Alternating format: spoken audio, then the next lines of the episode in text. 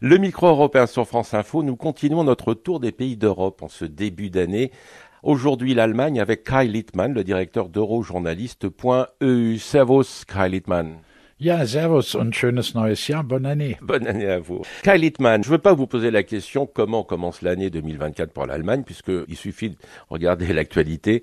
Elle commence avec des mouvements sociaux très importants et surtout les agriculteurs. Oui, tout à fait. Et j'ai pas souvenir d'un début d'année aussi marqué par des tensions sociales qu'en cette année 2024. Il y a les agriculteurs avec des protestations, des manifestations géantes dans tout le pays, mais il y a aussi la grève des conducteurs des trains, il y a une grogne généralisée dans la société face à la hausse des prix, du prix de l'énergie. Tout le monde est mécontent aujourd'hui en Allemagne. Et les agriculteurs, eux, ils sont mécontents surtout envers le gouvernement de M. Scholz et par rapport à la concurrence européenne. Oui, mais dans un tout premier temps, c'est un problème euh, germano-allemand qui suscite la colère des agriculteurs en Allemagne. Vous savez, la Cour constitutionnelle à Karlsruhe avait rejeté le budget 2024 présenté par le gouvernement et du coup, en quelques jours, euh, les différents ministres devaient réaliser des économies de 17 milliards d'euros. Donc, euh, chacun opérait quelques coupures dans son budget. En ce qui concerne l'agriculture, en particulier, il voulait abolir la subvention du diesel agricole. Un point très important pour les agriculteurs qui s'est transformé aussi en grogne générale parce que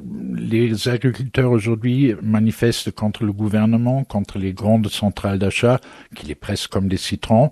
Il y a beaucoup, beaucoup d'exploitations agricoles en Allemagne qui sont en péril aujourd'hui. Une année électorale difficile aussi en Allemagne en 2024. Vous avez tout à fait raison. On risque de connaître un tremblement de terre politique. Il y a trois grandes élections régionales cette année en Allemagne dans le Brandebourg en Thuringe et en Saxe. Pour les trois élections régionales, l'AFD, l'extrême droite, mène en partie de loin dans les sondages. Donc, euh, par exemple, en Saxe, euh, ce sera mathématiquement euh, quasiment impossible de former un gouvernement sans la participation de l'extrême droite, ce qui veut dire que pour la première fois depuis 1945, l'Allemagne connaîtra un président dans l'onde qui sera ouvertement autodéclaré fasciste. Et pour les élections européennes? Là, l'AFD est juste derrière la CDU la CDU, ce sont les conservateurs. C'est les conservateurs. Par contre, euh, d'ici le 9 juin, ça peut encore changer et actuellement, l'AFD se situe à trois petits points derrière la CDU et loin devant tous les autres partis. Mais l'AFD, il se passe quelque chose. Il se passe effectivement quelque chose, mais c'est la même situation que dans d'autres pays européens où c'est la faiblesse surprenante des gouvernements en place qui pousse les gens euh, vers le vote euh, des extrêmes. Dans la mesure où l'extrême gauche en Allemagne ne joue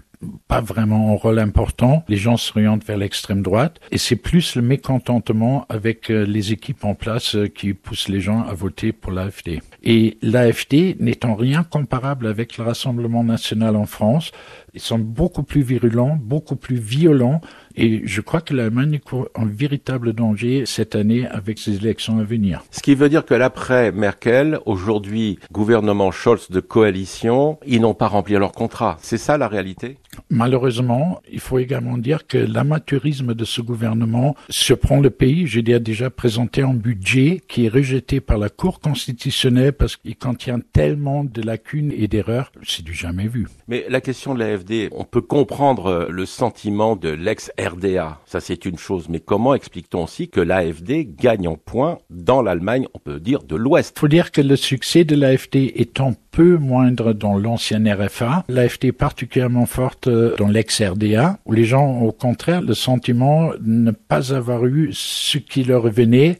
Euh, Helmut Kohl à l'époque avait parlé des paysages florissants qui ne sont jamais réalisés euh, en ex-RDA, et c'est plus le sentiment d'être laissé euh, pour compte qui pousse les gens à voter pour l'AFD. Mais vous avez raison, ils montent également dans les sondages à l'Ouest, et ça c'est le mécontentement généralisé des Allemands qui ne trouvent plus d'alternative dans le paysage politique. Ils ont tout essayé avec des coalitions différentes, avec des partis différents, et ces 20-30 dernières années, tous les gouvernements ont failli à la tâche. Il faudra bien suivre l'actualité allemande en cette année 2024. Kai Littmann, merci beaucoup et à très bientôt. Servus. Servus, à bientôt.